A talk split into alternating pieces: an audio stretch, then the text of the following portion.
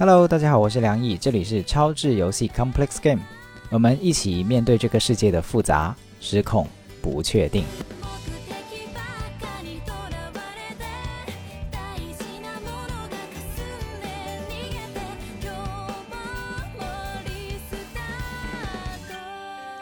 一开始的时候，先有一个小的预告，就是在八月十号呢，我会发布我新一季工作坊的报名。就是这个高质量亲密关系工作坊啊，有些人知道我是做亲密关系教育的嘛，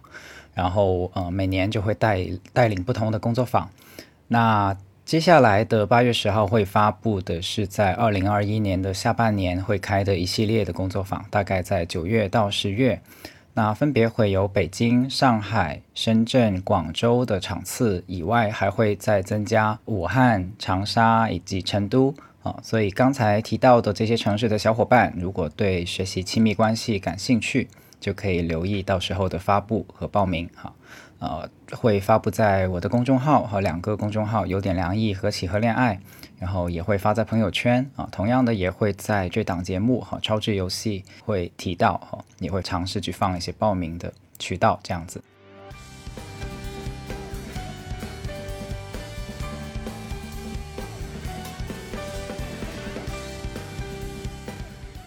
这期节目我们想谈有段时间没有提到过的亲密关系的主题啊，什么样的爱情会让人落子无悔啊？很不容易谈的一个话题哈。那一开始的时候，我会先从两个材料开始哈，一个是罗翔老师在 B 站上面的一段视频，它的标题叫做《真正的爱是扶级而上的》。那另外的一个材料呢，是后来这个著名的心理学大咖哈曾奇峰老师，为了回应罗翔这个视频里面所提到的扶极而上的爱，他就写了另外的一篇文章啊，他就去呃阐述了他认为说真正的爱其实是扶极而下的，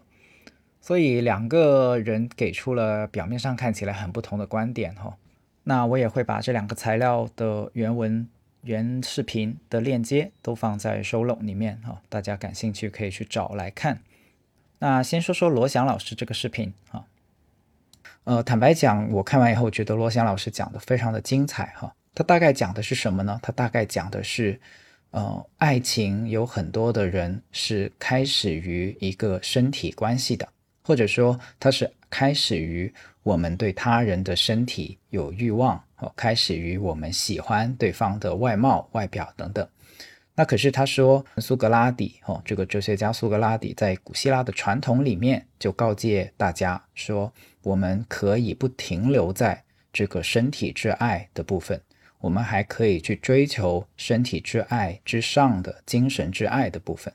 所以他的说法就是说，我们也不要去鄙视身体之爱哈，这个肉体的欢愉可能是一个开始。可能是比较低的台阶，然后我们可以顺着这个台阶再往上去跟对方有灵魂的对话，有精神的交流啊。那么我们喜欢一个人，最初可能是只喜欢他的外貌，喜欢他的外在的东西，但是随着我们感情的深入，是可以进一步的去引发精神的共鸣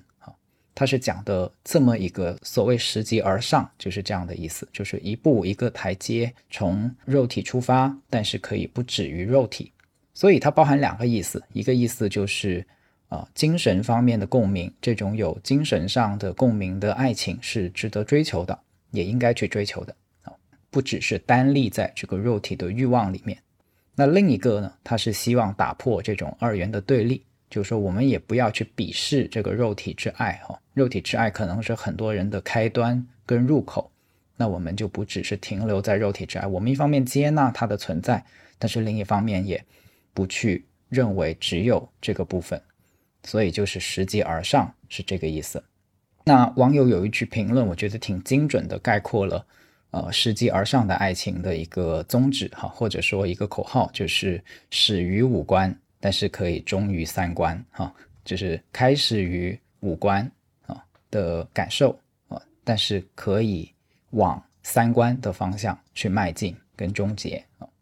那拾级而下，就是曾奇峰老师写的那一篇回应罗翔这个拾级而上的观点，哈，他又是在说什么呢？哈，其实他在说的是一个平行的话题，哈，在我看来，他不是那么的针尖对麦芒。啊，他说的其实是说什么叫拾级而下的爱情呢？是因为从心理学的角度，哈，曾奇峰老师就发现很多人在谈恋爱的时候，其实一开始并不是平等的待人的哈。虽然我们口号上说，哎呀，我尊重你，我平等的对待你，哈，我们两个人是平等的哈。可是实际上，很多人在谈恋爱的时候，呃，爱着爱着就变成了希望去控制对方，好，希望在关系中永远占据一个主导权。永远希望压对方一头，啊，希望对方服从自己，哦，变成了一种控制型的关系。所以曾奇峰老师就说，如果在一段亲密关系里面，如果在一个爱情里面没有放下控制，啊，没有放下这种我要比对方高一筹，我要去主导一切这样的一种想法的话，那么这个是没有办法称之为真正的爱情的。啊，也没有办法所谓叫在拾级而上的过程中追求精神的共鸣跟宽裕啊，他会觉得平等真正意义上的放下控制，放下这些主导，呃，是很重要的，谈得了那种精神共鸣之爱和精神灵魂伴侣的一个前提，所以称之为拾级而下。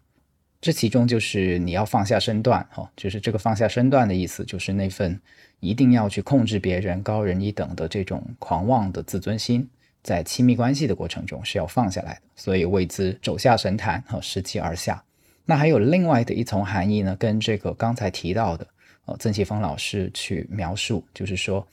拾级而下也意味着去袒露自己的脆弱以及去真实。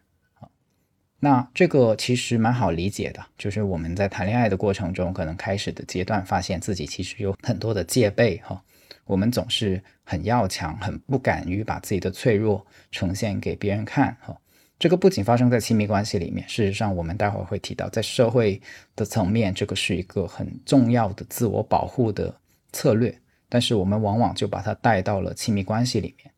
这个也是曾奇峰老师着重在“拾级而下”这个观点下去强调的，就是说，如果我们没有办法在满身都是带着盔甲的状态下，把它转换成一个慢慢脱下盔甲，然后袒露自己的脆弱跟真实的状态，那么其实是谈不上真正的爱情，也谈不上理想的共鸣跟亲密关系的。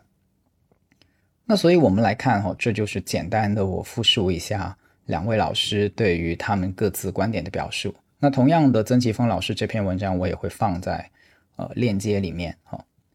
呃，那我们来看看拾级而上和拾级而下，那都表述完，那我会怎么去思考跟看待呢？我是觉得说，嗯，拾级而上它的本质是什么呢？其实它的本质，如果我们往深一层去想的话。啊，除了这种从肉体到精神的攀升以外，它其实还有一个很重要的角度，就是从小到大，哦，从小家，确切的说是从小家到大家，就是这个链条是这样的，就是呃，为什么你会有精神上的攀升呢？这个不是逻辑上的必然来的嘛？嗯，就像一个人对另一个人有肉体的渴望。那这个肉体的渴望是怎么样会发展成一个精神上的呃共鸣的渴望呢？啊，好像并不必然是这样的哈。比如在呃一些举的极端一点哈，就是在在嫖客的例子里面哈，他可能一直跟这个对方只是有肉体的关系，他没有发展到精神共鸣的层面哈。那这个部分是怎么来的呢？好，所以。呃，苏格拉底所说的这种拾级而上的爱情，罗翔所倡导的这种拾级而上的爱情，它首先是一个倡导来的啊，它不一定是自然发生的。当然，它当然是一种理想，并且这种理想是值得追求的，它有包含一种美德的成分在。也就是说，什么叫值得提倡，以及或者说叫做值得追求，就是我们在这种生命形态下面，我们会觉得好像这样活活得会比较高贵。哦，这样活活得比较有意义，就是不只是停留在肉体的欢愉，而是进一步的去追求跟对方有精神上的契合跟共鸣，这好像是更值得追求的。那这个更值得追求里面又包含一个很重要的链条的关系，就是如果我们细细去咀嚼的话，那就是你为什么爱他呢？以及爱他可以爱到什么程度呢？就是你可以从爱他到爱家。到爱社会，哈，这里面可能是有一个链条的。那罗翔在描述跟叙述的时候，也曾经有提到过哦，就是你既然爱对方，那么你就可能慢慢的在这种爱中发现，你不只是想获得自己的欲望的满足跟欢愉，哦，你还看到对方作为一个人，作为一个个体，他是怎么样生活在这个社会中的。既然你说我要给你幸福。那这个幸福是不是也包含对方的精神世界呢？也包含对方所生活在的这个社会环境呢？所以，这个爱的过程其实是一个视野不断发展和拓展深化的过程。嗯，我这样说好了，就是以之前曾经有一个说法，我还蛮认同的，就是说中国的孩子其实是社会的最大公约数。什么意思呢？就是有人在过去十年里面观察到哈。很多的家长，他愿意去面对社会问题，愿意去谈论一些社会的弊病，愿意去发声，说我们是不是有一些制度要改变，是不是有一些政策可以调整，是不是有一些环境我们要做一些积极的社会改变，做一些这样的思考。很多人发现是在做了家长以后出现的，为什么？是因为。可能在有孩子之前啊，一直想的都只是自己的前途，因为然后出于自我的保护也好，或者是对于呃形势的评估也好，其实是不敢不敢发生的哈，甚至不敢去思考一些问题。可是当有了孩子以后，很多的家长发现自己退无可退哦，就是哪怕自己能忍受，可是一想到孩子即将要面对那样的危险，即将要面对那样的黑暗和不堪。于是就鼓起勇气，觉得说我不能再让我的下一代去面对这样一个糟糕的世界，所以有一种爱就被激发出来了。所以这个孩子是中国社会最大的公约数，在说的是这件事情。其实我们可以回想一下，是不是这样？哈，就是比如说，我们有很多的家长在推动，哦，怎么样在学校里面可以减少这种性侵案的发生，啊，减少这些校园暴力、欺凌的。现象，每一次这些话题都会在网络上面掀起非常大的波澜。那有一些话题是一直都掀不起波澜的。哦，为什么这些话题特别能掀起波澜？就是观察到说，诶，但凡涉及到孩子受害、孩子遇害，网络上就会有特别大的波澜跟力量去推动一些舆论跟改变。那就是因为家长群体心头肉啊，就是痛在他的身上跟最切身的地方，哈。那这份切身的痛，其实背后就是切身的爱，这个爱就是对自己孩子的爱。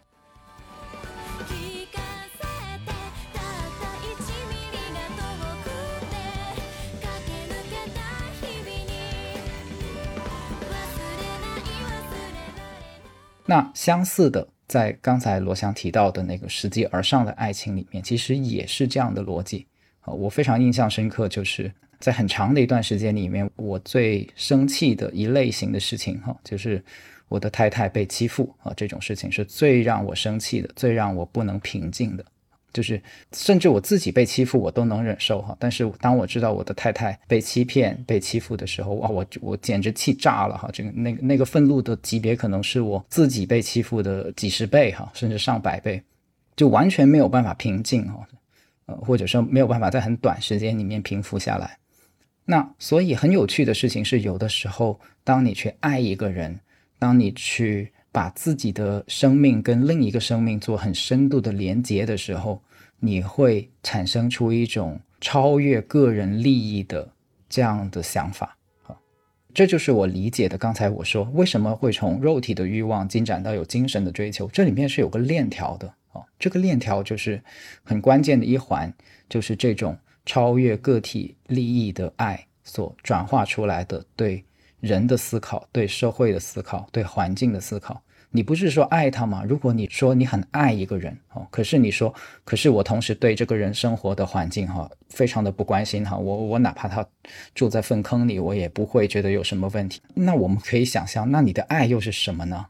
你的爱不是很很低贱吗？或者说从某个程程度上来讲，就是当一个人说我。我只是你跟我做爱的时候，我特别爱你，但是一想到你的生活要活得怎么样子，我就觉得那个跟我一点关系都没有。那这叫做爱吗？哈，所以我们细细的去问的时候，其实这个链条是会越来越清晰的。哈，我们再举一个例子，就是若干年前我们的课本里面是有一篇哈，可能大家都读过哈，甚至背诵过，叫做林觉民的《与妻书》哈。确切的说，那个是一个与妻的诀别书啊。在我们的革命年代里面，有一个革命青年哈，叫做林觉民。那么他知道自己即将要上战场啊，即将要可能赴死啊，最后真的就是牺牲了。那他在赴死之前啊，给自己的妻子写了这样的一封信，就是说明自己很爱对方，但同时知道为了要成全这份爱，为了让大家都活在一个更美好的世界里面，所以自己愿意献出自己的生命。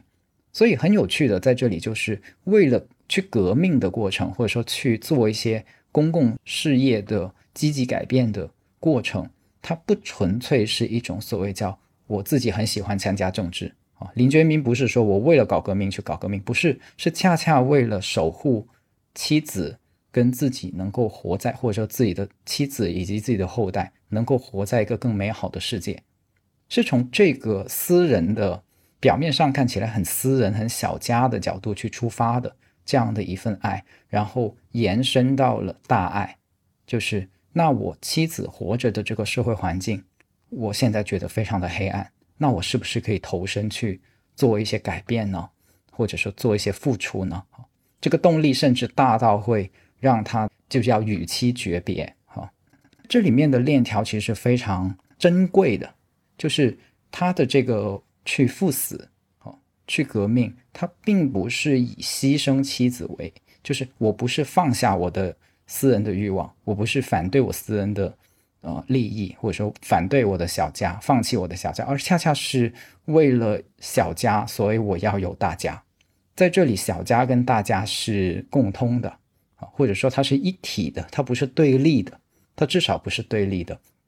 所以这是一份很宝贵的。情感，或者说是一份很宝贵的一种很宝贵的活法甚至我觉得是一种更真实的活法。因为有的时候我们会发现，呃，有一些公共参与，在我们看来其实是很难去引起我们的兴趣，或者说很难去让你觉得很切身。哦，你会觉得，哎呀，那个不是我的事情，那个是国家的事情，哈，或者是是一些英雄的事情，反正就跟我没有关系。但是，当我们说拾级而上的爱情的时候，其实是给予你、给你看到了这样的一个发展的链条，就是你的爱是怎么样往上迈进的，你的爱是怎么深化的，你的爱是怎么样从一个肉体的欢愉进展到为对方的生命去着想，进而为这个世界去付出跟创造，这是一个生命的过程来的，所以它是一个。从卑微走向崇高的过程，所以罗翔说这是一个美德，我也认同哈，这是个美德。所以我们可以想一想，就是两个抢银行的歹徒之间哈，会不会有亲密关系呢？啊，或者说两个呃卖毒品的人之间啊，他有没有这个伟大的爱情呢？我觉得是没有的哈。虽然我们现在的舆论或者说现在的文化里面会觉得，哎呀，爱情就是两个人的事情。可是如果你细细去从刚才我说的这个角度去想的话，我觉得两个歹徒之间是没有办法有亲密关系的。啊，如果你真的是亲密，那么这份亲密其实不仅仅包含于你两个人之间，它也包含于生命的形态，它也包含于，也就是也包含于世界跟社会环境。你怎么可能会觉得说贩卖毒品哦，然后两个人然后谈一场轰轰烈烈的伟大的恋爱，这两个东西是没有办法去去兼容的，或者说哪怕它能够兼容，它也是一种非常狭隘意义上的兼容哦，就是那种拿了钱然后跑到一个没有人的地方去逍遥快活，可事实上是不可能的呀，这这是一个虚幻的想象来的啊，哪怕你赚了吸毒的钱。但是你跑到一个地方去，那那个地方呢？那个地方的人又是为什么会给你提供一个好的生活？那个你享受的东西又是什么？你的一生的意义又是什么？说不通的哈，说不通的。所以，嗯，我有一个很有趣的想法，就是亲密关系它不全是私人的事情。所以，其实罗翔在说的事情是，亲密关系不纯粹是私欲的事情，它也包含了一定的公欲。我以前也有在呃跟上不合时宜串台的时候，有跟他们聊过，就是亲密关系其实是最小的公共参与的一个单位就是你跟你的另一半是怎么样讨论问题的，怎么样可以和不同的哈，怎么样可以尊重彼此彼此的不同的意见，并且又能够去相互理解，啊，拓展自己的认知啊，而不是纯粹的觉得我就是绝对正确。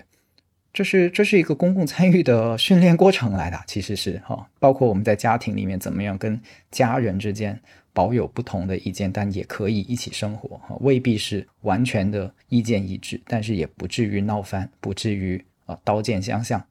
这是一个很重要的亲密的课题来的，它既包含理想，但是也落地成我们能不能操作的现实哈，你就可以去看看跟你的另一半哈，到底平时是怎么商量一些你们。可能分歧很大的事情啊，举个例子，就是装修的时候，到底这个桌子啊要买什么材料的哈，这个什么颜色的啊，上面铺的要不要加桌布哈，上面的摆设是怎么摆，这个都能有过跟另一半一起去啊生活或者是同居的人哈，就会知道这不是一些容易的话题哈。那哪怕挑个窗帘的这个花色颜色，可能都是非常不容易去达成共识的话题。呃，我就在这里打住了，所以反正这就是拾阶而上的部分。呃，我的一些看法哈。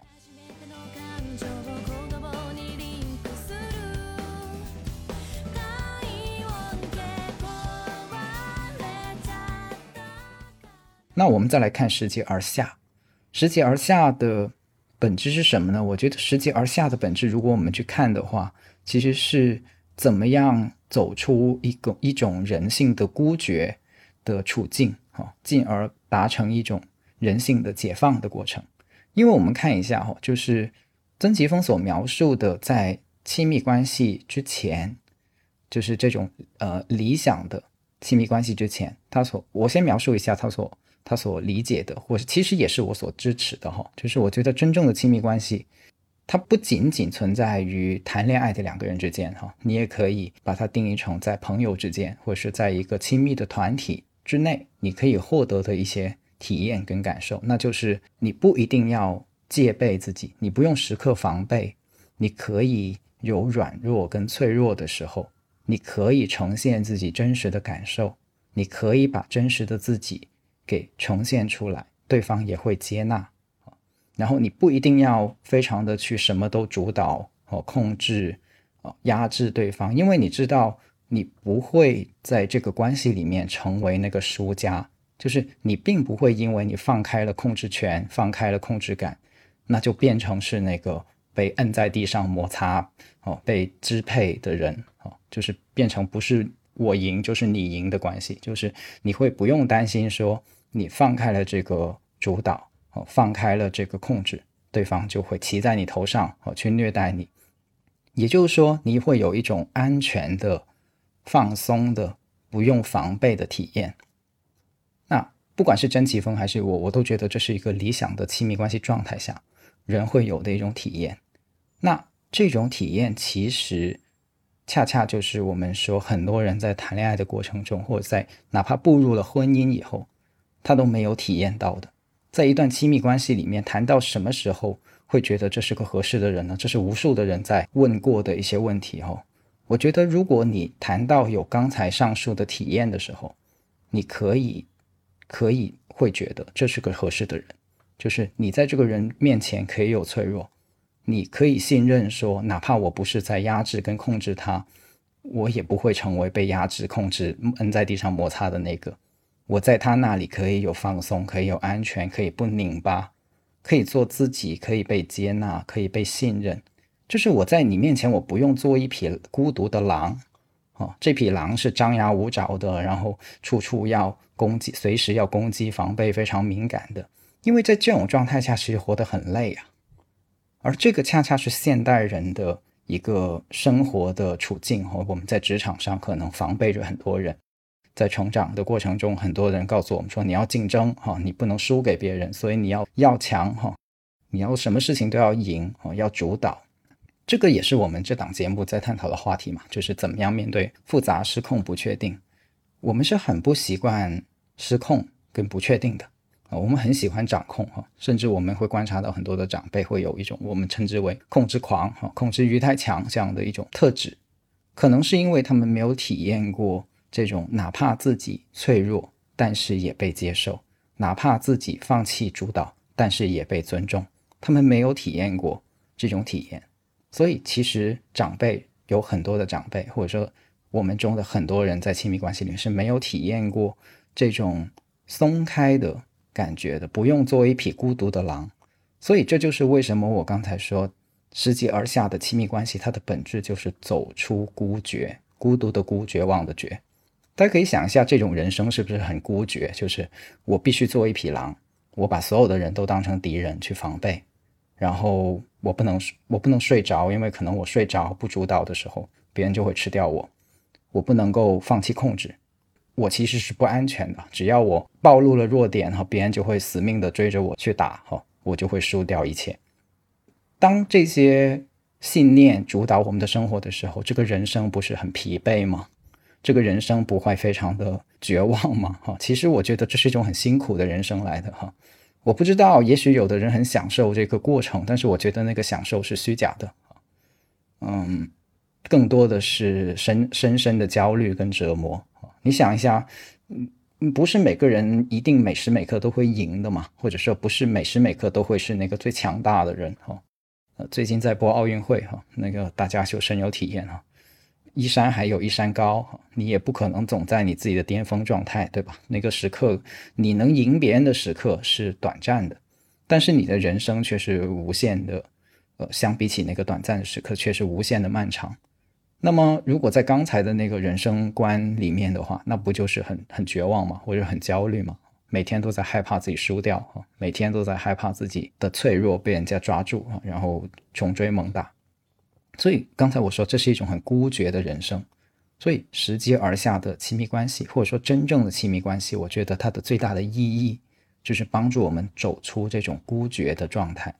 达成一个人格的成长和解放。我们的人格其实需要成长和解放的。从这个角度上来讲呢，其实你会发现，拾级而上的爱情跟拾级而下的爱情，它的本质可能是一样的，那就是什么呢？那就是。他们都是在拒绝一种异化，啊，什么叫拒绝异化呢？就是在现代社会里面，我们人性产生了某种可怕的异化，哈，就是本来人性是很美好的，但是慢慢的就变得越来越反人性了，哈，比如说不能有感受，哈，一定要要强，啊，一定要控制，这些跟我们时代的这些经济特征以及文化的特征是很有关系的，啊，比如在资本主义里面。我们会非常的希望自己要找一份好的工作，哈，于是事业的成功会非常主导我们对一个人的评价。我们这期节目里面已经很多很多有就超智游戏有谈到过非常多这个方面，好，那这种异化其实是会阻止我们往刚才的那两个方向去探索，啊，当我们觉得在职场上我们一定要变成一匹孤狼的时候。那我们的人生里面自然就很难去往刚才那个世界而上，哈，就是跟对方除了肉体之爱以外，还有精神的共鸣，以及还有公共的关注，啊，对世界的爱跟关注的方向去走，也很难让我们在自己的内心有一个解放的方向走，就是允许自己脆弱，允许自己放开主导，允许自己去探索怎么样信任对方，跟对方有一个。信任的关系，它是它是一种异化，就是这两个角度其实都是对这种异化的回应啊。这种异化就是我们越来越变成一个工具人的状态，越来越意识到自己的生命里面更主导的感受跟体验其实是焦虑，其实是不安，其实是强撑着面子的疲惫。那这就是异化，这就是活得非常拧巴的人生。这种孤狼的状态，这种孤绝的生命状态，那怎么样打破这个孤绝的生命状态呢？其实就是拾级而上的爱情，或者是拾级而下的爱情，就分别提供了两条很重要的线索。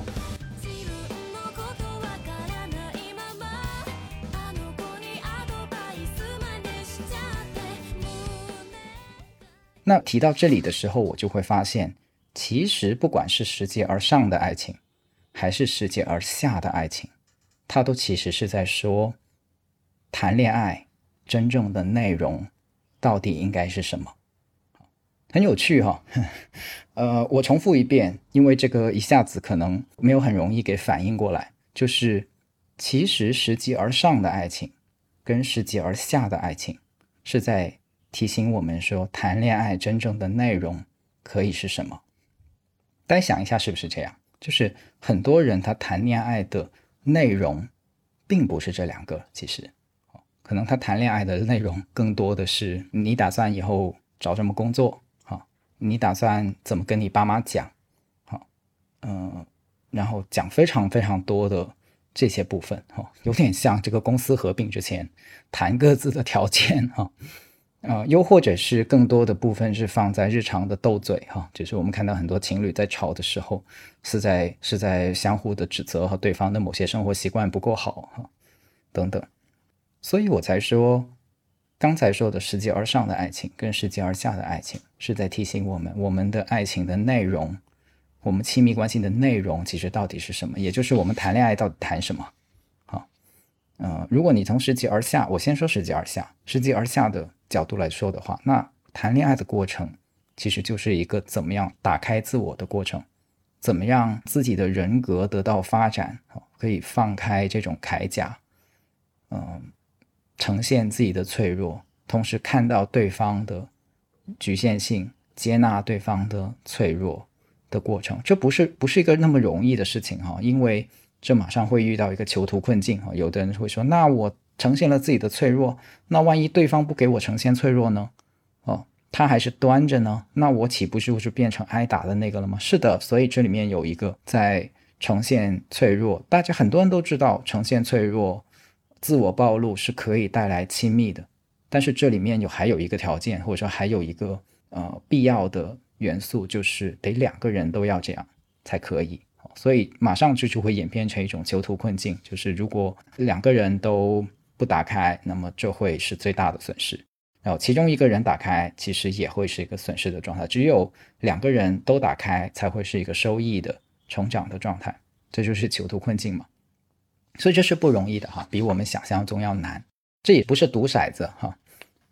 那至于怎么突破呢？哈，我没有一个。药食性的，或者说一条金金科玉律金方药方这样子，我也不是医生啊，不是给你开药方的，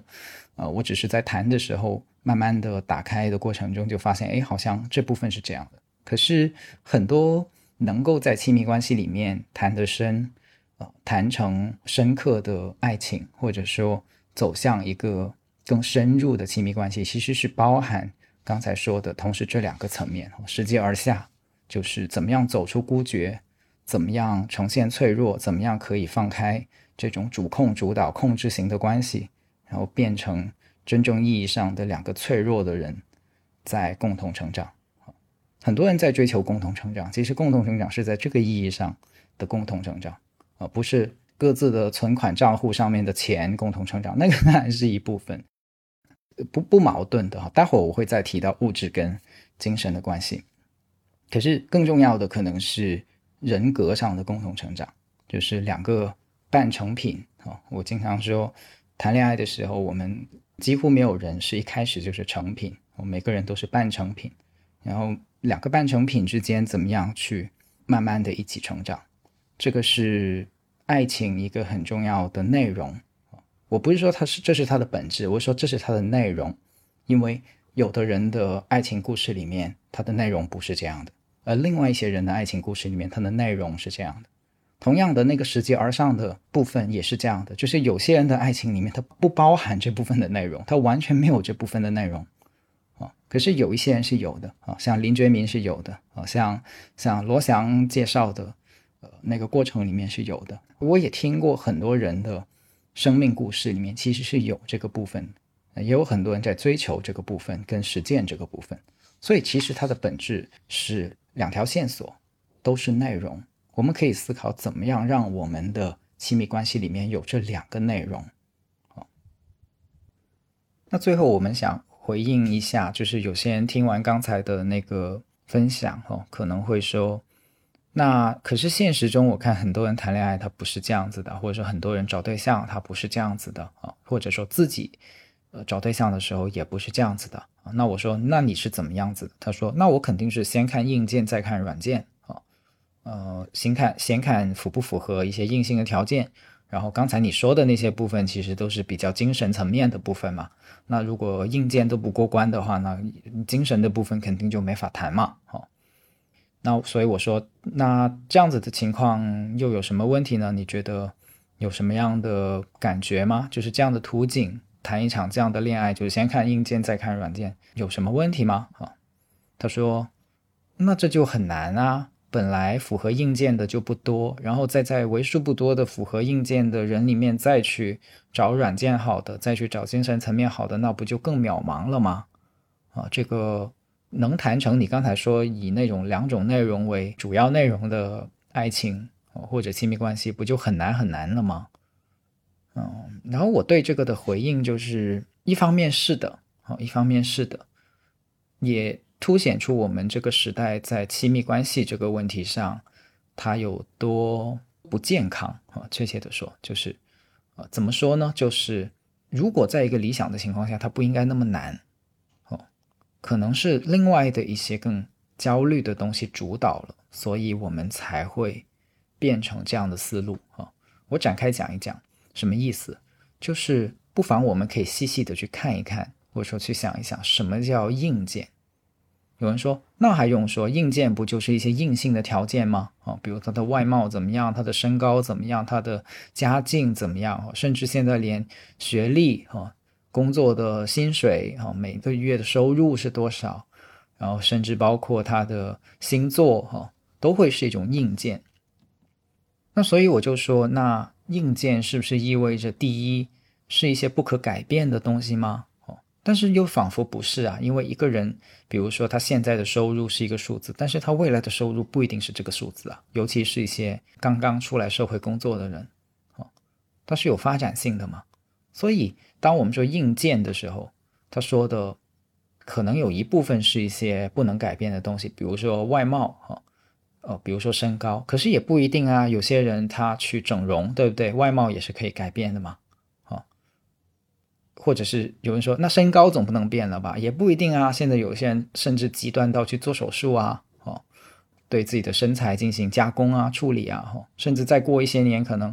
我们进入那个就是机器人时代以后，哈，连我们的肉体某些零件都是可以更换的。那那外貌岂不是一个可以改变的变量吗？啊，那如果可以改变，你觉得这还是硬件吗？啊，有些人说，哎，家境哈，啊，有多少套房子？呃，那就更加了。这个什么时候能买车买房哈？呃，不同的人在不同的人生时段里面，可能他的状态是很不同的。所以硬件它讲的其实并不是一些不能改变的东西。而且我在想的事情是，为什么呃其他另外的一些东西又被称之为软件呢？啊，就比如说有的人说什么我我说什么是软件，他说性格是软件。那我就我就觉得很奇怪了，因为在我的理解里面，比如说我们家太太和我们家委员长，我觉得他的脾气非常好，这一点不是软件啊，是硬件啊。啊，脾气好，善解人意，它不是一种长年累月积累下来，甚至是更难以改变的东西吗？啊，薪水可能因为你换了一个工作，或者是突然间有什么际遇，或站在风口上，可能一下子翻倍，但是你的性格，你的。待人接物的部分，你的人格的部分，反而可能是十年、二十年都很难以去改变的呀。所以，我我提出一个有趣的质疑，就是为什么是刚才呃一开始在婚恋市场上面所说的那些是硬件，而不是反过来呢？那些其实是软件哦，像什么人格、脾气、内心的心理结构。处理一些问题时候的价值观哦，这些不是硬件吗？这些不是更应该被称之为硬件吗？所以，如果你看的是先看硬件再看软件，哦，先看一些难以改变的东西，因为为什么说我们在谈恋爱的时候会会在乎那些难以改变的东西？我们可以再往深去想一想哈，有点像哲学推理、哲学反思哦。为什么那又为什么我们会在乎一些难以改变的东西呢？是因为可能我们觉得哦。那如果那些东西是难以改变的话，那就意味着我要委身于一些确定的、如此确定的东西，我很难。就是万一我不满意，那么哪怕我付出很大的努力，那个东西也是不会改变的。就比如说哈，他会评估啊我觉得这个人买不起房子这点硬件啊，他是改变不了的了。那我的追问就是，那又怎么样呢？你害怕的是什么呢？或者是你担心的又是什么？你介意的又是什么呢？你往深处想，就知道说，那我岂不是就一辈子要跟他一起租房子了？那我可我们可以再继续往下问哈，那又怎么样呢？哦，你在害怕什么呢？或者你你你在为这个处境担忧什么呢？你不断的往下问，你就会发现，到最后可能是对于自己无力改变一些状态的恐惧啊，对于自己。是不是有足够？所以你会发现，在这样往下推理以后，你会发现，到最后这些恐惧，到最后是对自己力量不足的恐惧。如果你是一个非常自信、非常阔达，哦，呃，退一万步来讲，你是个佛祖的话，你不会非常介意的，因为你的内心深处会在遇到这些事情的时候说一句 “So what？So what？” 要么我可以接受，要么我可以有无穷的力量去改变。哪怕我的我的另一半是啊，他是一个买不起房子的人，我买得起就好了嘛？Why not？啊，当然这这是一个有有人说，哎呀，你这个太理想化了，天马行空。但是你想一想，是不是这样？就是你对另一半的这些所谓硬件的介意，到最后其实对自己无能的一种害怕，不是吗？这是我们很深的一个脆弱来的。这是我们很不容易去袒露的一个脆弱来的，就是我怕我没有足够的能力去面对这个状况，我怕我没有足够的能力去面对你这些所谓硬件所带来的未来生活的挑战，我没有足够的自信跟力量去相信自己可以跟你一起处理好这些问题，所以硬件的要求越高。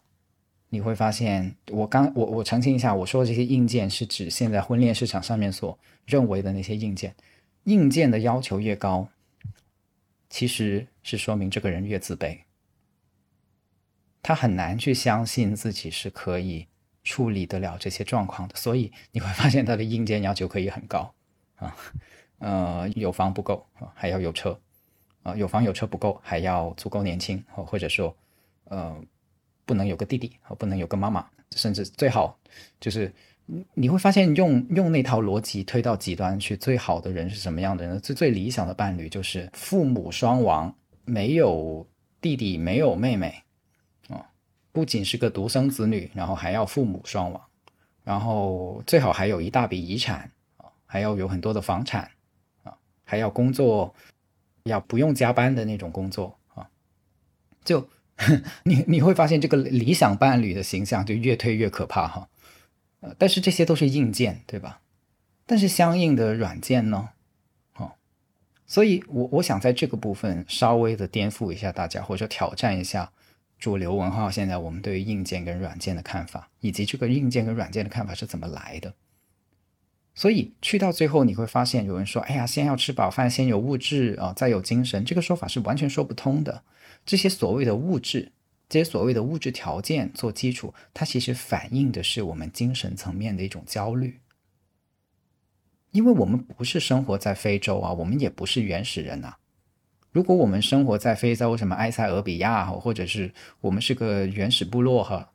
几万年前的原始部落，那么你每天担心说，我们是不是能吃饱饭呢？我们是不是能呃明天还活活着去去迎接明天的太阳升起来呢？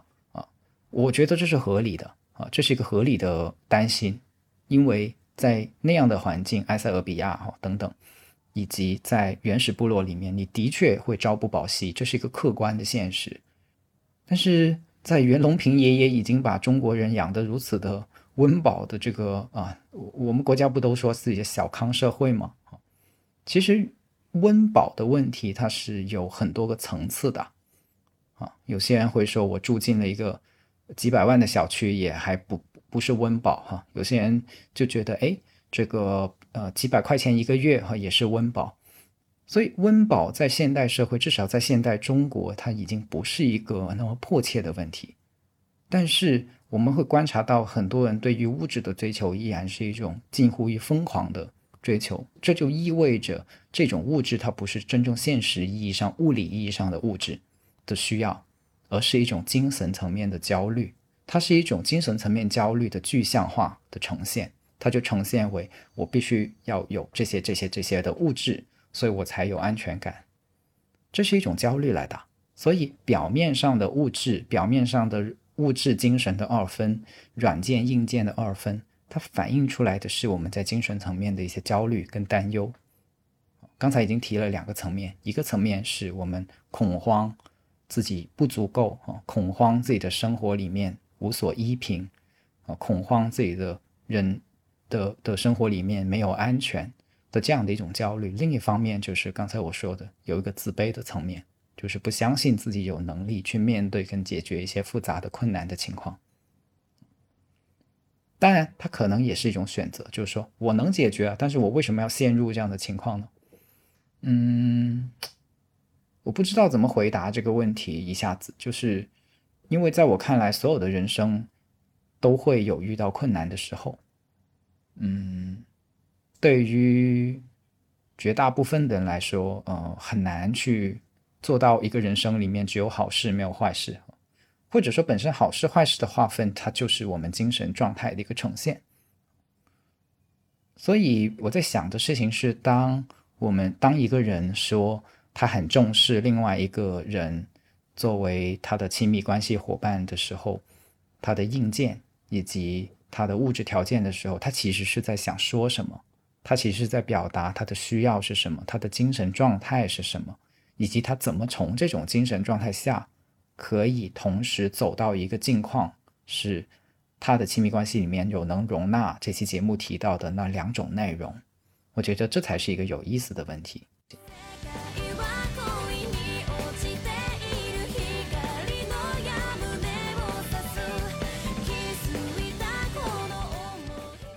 所以，我们回过头来看最开始我们节目提的那个主题，就是什么样的爱情会可以让人落子无悔，就是不后悔哈。所以前面谈的这么多哈，竟然都成为这个话题的一个铺垫哈。我们铺垫了差不多一整期节目，呃，现在终于可以谈落子无悔的爱情。就是你想一下，如果我们谈的爱情是自己一个走出孤绝的过程，那其实是很难后悔的。就是我们知道了，我们处在一种孤独的、防备的、疲惫的生活状态中，所以我们做的每一步的尝试。都是尝试走出这种孤绝，那为什么会后悔呢？嗯，至少在我自己的角度里面，我没有看到这有什么可后悔的。好，那另外就是罗翔老师的角度，就是如果你对于爱情的追求不只停留在肉体，不只停留在对对方的欲望，如果只停留在这个部分，你就会发现有很多可以后悔的。哈，啊，选了一个。不够完美的人哈，然后看着对方一天天的老去，然后容颜一天天的变得憔悴衰老啊，然后可能境遇上就是所谓物质条件上哈，也不是时时刻刻的会给到你帮助哈，有些时候甚至会让你觉得很有负担。在这样的角度下，很多人的后悔其实是这样的一种生活的沮丧感。哎呀，我为什么选了这样的一个人呢？我还有更好的选择啊。当这样的角度就会有很多后悔啊，但是这种沮丧有时候不一定是那么容易察觉出来的啊。比如我会看到有一些人到中年哈，呃，不管是男是女哈，都会开始产生一种想法，就是开始嫌弃自己的另一半哈，甚至有一些出轨的苗头，或者说出轨的现象，就是从这些地方开始的，就是看着自己家里面那一个哈，然后就觉得哎。为什么会是这样的呢？哈，如果我不是选的是你，或许我会怎么怎么样呢？哈，开始有这些想法，就是对方其实对方拖累了自己，哦，其实是自己陷入了一个，呃，陷入了一段本应该，呃，更好但却没有更好的人生里面，啊，这就是一种悔恨哈。而我会说这是一种错觉，